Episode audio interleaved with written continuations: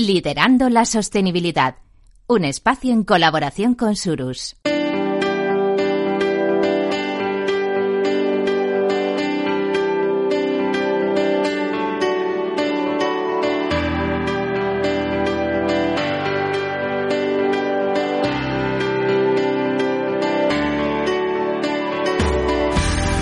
Seguimos en Capital, la Bolsa y la Vida y abrimos ahora el espacio que dedicamos a quienes lideran la sostenibilidad en todos los ámbitos de la empresa. Con la ayuda de Surus eh, conocemos en primera persona experiencias, eh, proyectos, realidades. Vamos a conocer un ejemplo más eh, de qué estrategias siguen las empresas para minimizar el impacto negativo en el medio ambiente y a la vez que se mejora el bienestar de la sociedad y por supuesto se garantiza la viabilidad de una empresa. Hoy en el espacio Liderando la Sostenibilidad nos acompaña María José Galvez Cardona. Ella es responsable de ESG de Ersan Jaun. María José, buenos días y bienvenida a Capital Radio. Buenos días, un placer estar aquí. Y nos acompaña también Beatriz Alonso, directora de Sostenibilidad de Surus. Beatriz, eh, buenos días. Buenos días, Sandra. Vamos a conocer un poquito más a nuestra invitada. A María José cuenta con más de 20 años de experiencia en el ámbito de la sostenibilidad, la inversión socialmente responsable, la reputación corporativa, relaciones institucionales. Durante 16 años ha desarrollado su actividad en el sector financiero. Ha ocupado puestos como el de directora de sostenibilidad de Bankia, vicepresidenta de Spain SIF, el Foro Español de Inversión Sostenible. Actualmente es, como hemos presentado, responsable de sostenibilidad en Ernst Young. Además es miembro de la Junta Directiva de Spain SIF, vicepresidenta de la Comisión de Buen Gobierno de GECOM, de la Asociación Española de Ejecutivos y Consejeros Además es docente en universidades y escuelas de negocios, autora de artículos y, publicaciones sobre sostenibilidad. Y ya lo dejo aquí, María José. Yo creo que es suficiente para demostrar que de esto sabes. Muchas gracias, yo creo que sobra. Bueno, vamos a, vamos a centrarnos en la sostenibilidad. Podemos decir que Ernst Young o EY, como mm. se dice también, es una de las empresas más importantes del mundo en el sector de la consultoría y auditoría, pero vamos a ver cómo se entiende desde dentro la sostenibilidad que es la sostenibilidad. Bueno, pues al final para nosotros, para, para Iguay, también la sostenibilidad es incorporar los criterios ASG, ambientales, sociales y de buena gobernanza, pero además también generar un impacto positivo en, en la sociedad. ¿no? Eh, lo que intentamos es apoyar a, a todos nuestros clientes, asesorarles de la mejor forma a través de distintas palancas, diría, que, consideramos clave. ¿no? Uno es entender cuál es la posición al final de los clientes, dónde quieren estar, dónde quieren donde quieren posicionarse y luego el nivel de ambición, ¿no? En sostenibilidad no todo el mundo puede empezar la casa por el tejado, entonces también el nivel de ambición es muy importante. El tema de la integración estratégica de estos temas, también creemos que esto eh, de la sostenibilidad viene para estar integrado en la estrategia de todas las compañías, si no, no tiene ningún sentido el tema del gobierno y las operaciones, es decir, quién gobierna la sostenibilidad en las organizaciones. Bueno, pues eso es muy importante. Em, ¿Cómo construyes tus servicios? ¿Cómo construyes tus productos? ¿Cómo, bueno, pues eso también eh, creemos que es una palanca de cambio en la que intentamos apoyar a los clientes y generar valor por ahí. Y luego algo básico. Eh, para nosotros es fundamental construir confianza con los temas de sostenibilidad, eh, construir confianza con nuestros clientes y a su vez que ellos a través de la sostenibilidad puedan construir confianza y relaciones más sólidas. Eh, María José, me ha gustado lo del nivel de ambición. ¿Depende mucho de, de sectores, de tamaño? ¿De qué depende? Creo que depende de todo. Hay sectores más regulados que el nivel de ambición tiene que ser el máximo porque no les toca otra y luego hay otro tipo de pues de pues el tamaño de la compañía decías. También hay compañías más pequeñas que el nivel de ambición no es que no quieran ser ambiciosas, es que tienen que empezar de alguna forma por lo básico, tienen que empezar a caminar el camino de la sostenibilidad, ¿no? Entonces es, es importante, es importante. Hay empresas grandes como las del IBEX 35 obviamente que ya eh, llevan muchos años implementando estos temas, pero ahora donde hay que poner un poquito más el foco será en la pyme, que va a tener también, eh, por regulación, por ley, que aplicar las cuestiones de sostenibilidad. ¿Cómo, cómo iniciar ese camino a la sostenibilidad? Pues yo diría que em, hay que verlo como algo que aporta valor al negocio porque si no aporta valor al negocio, entonces lo de la sostenibilidad no tiene ningún sentido. Es decir, yo aplico los temas sostenibles o yo hago las... A mí me gusta decir que la sostenibilidad es hacer las cosas bien. eh, pensar en el qué hago, pero sobre todo en cómo lo hago. Entonces, eh, es algo como, como de, mm, de sentido común. Entonces, eh, hay que empezar haciendo un diagnóstico de lo que no tengo, de lo que tengo y de lo que no tengo, ¿no? Y cómo puedo, y después de ese diagnóstico, marcarte una hoja de ruta una hoja de ruta que puede tener sus tiempos, que va a tener sus objetivos y que va a tener unos indicadores cuantitativos y cualitativos. Y luego ver cómo va eso, cómo va evolucionando, ¿no? Ese tipo de cuestiones. Beatriz. Sí, eh, yo quería preguntarte, María José, en este tiempo de transición energética, descarbonización, todo esto que estamos todo el día oyendo, eh, vosotros como empresa puntera en servicios profesionales que tenéis un propósito, que tenéis este logo de construir un mundo mejor, ¿no? Eh, ¿Cuáles son los retos que detectáis que tienen que, mm, que afrontar vuestros clientes? Pues mira, Beatriz, fundamentalmente eh, yo creo que un reto es cómo genero impactos positivos a través de los servicios y de los productos que vendo o que ofrezco.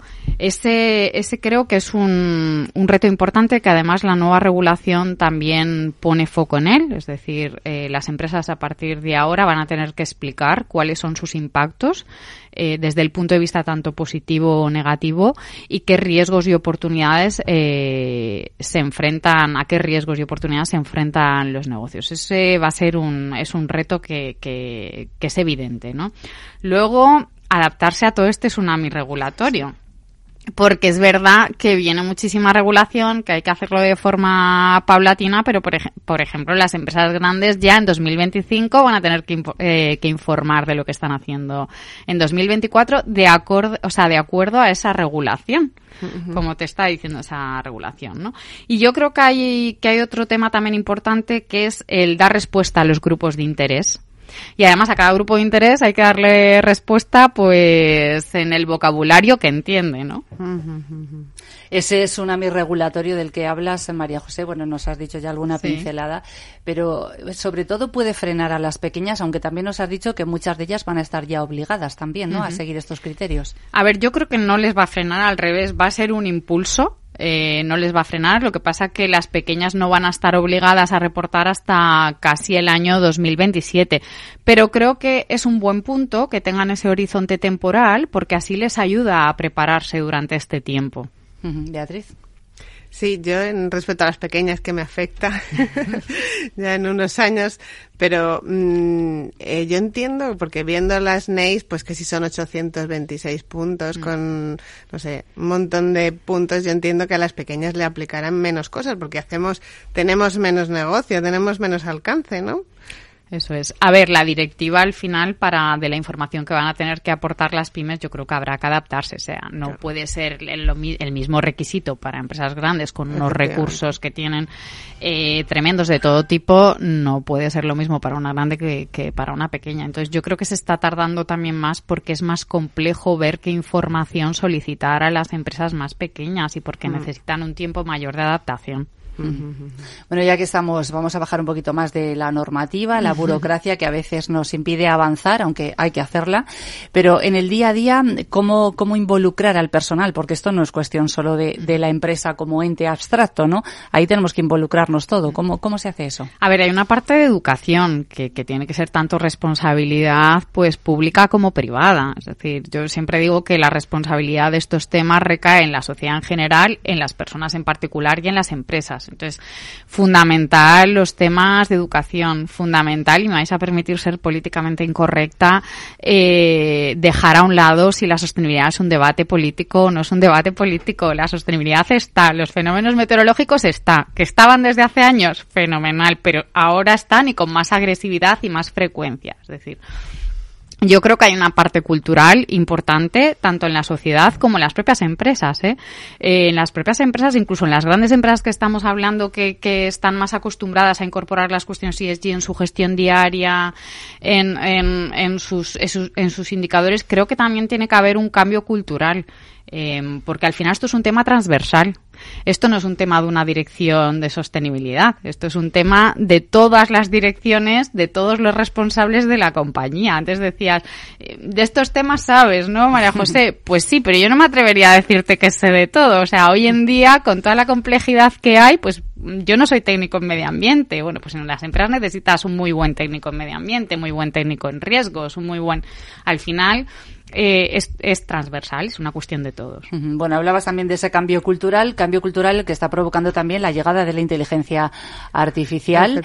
Eh, ahí también eh, se va a notar en estos temas de sostenibilidad cómo se puede aprovechar o cómo va a modificarlo. Pues yo creo que bueno que esto va a revolucionar absolutamente todo y que la inteligencia artificial puede desempeñar un papel crucial. Imaginemos eh, la gestión de datos masivos en las organizaciones para a la hora de, de, predecir conductas en cuanto a productos o a servicios, a comportamientos simplemente de, de compra, ¿no?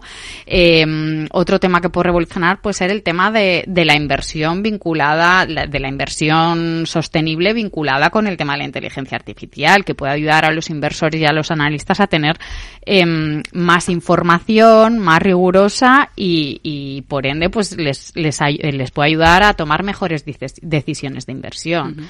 Al final, bueno, pues es que mmm, puede ayudar a muchísimas cosas y sí que va a revolucionar todo. Vale, y ya en general, ya fuera de Ernst Young, ¿cómo, ¿cómo ves la sostenibilidad empresarial? A, a nivel general. En general. Sí. A ver, yo creo que aquí un poco lo que decíamos, están las empresas avanzadas, que estas llevan mucho tiempo intentando, bueno, intentando, ¿no? Adaptándose, siguiendo regulaciones, haciendo incluso muchísimas cosas de manera voluntaria. Están los followers, que al final son los que, eh, pues, las grandes empresas, los proveedores de empresas, que se sienten de alguna forma también comprometidos, o incluso en algunos casos, eh, un poco, un poco obligados a seguir, a seguir esa ola y luego los rezagados, ¿no? Pero bueno, independientemente de, de todo, yo creo que se está avanzando. Cada vez hay más conciencia de que la sostenibilidad afecta o puede afectar a la cuenta de resultados y de que la sostenibilidad al final es un tema de negocio, por egoísmo, es egoísmo propio, ¿no? Egoísmo de la, de la propia empresa. Al final, si quieres subsistir, tienes que gestionar riesgos que tienen que ver con riesgos demográficos, pues mira, riesgos de pandemia, riesgos y también, oye, oportunidades que a lo mejor no habíamos pensado que teníamos y que, bueno, pues que te pueden ayudar a, a potenciar esa cuenta de resultados también. Pues ahí nos hemos, eh, nos quedamos con esos retos y con esas oportunidades, sobre todo. Vamos a ver la parte positiva. María José Galvez eh, Cardona, responsable de SG, de sostenibilidad de Ersan Young, y Beatriz Alonso, directora de sostenibilidad de Surus. Eh, gracias a las dos por acompañarnos en Capital Radio y buenos días. Muchas gracias, gracias. buenos días.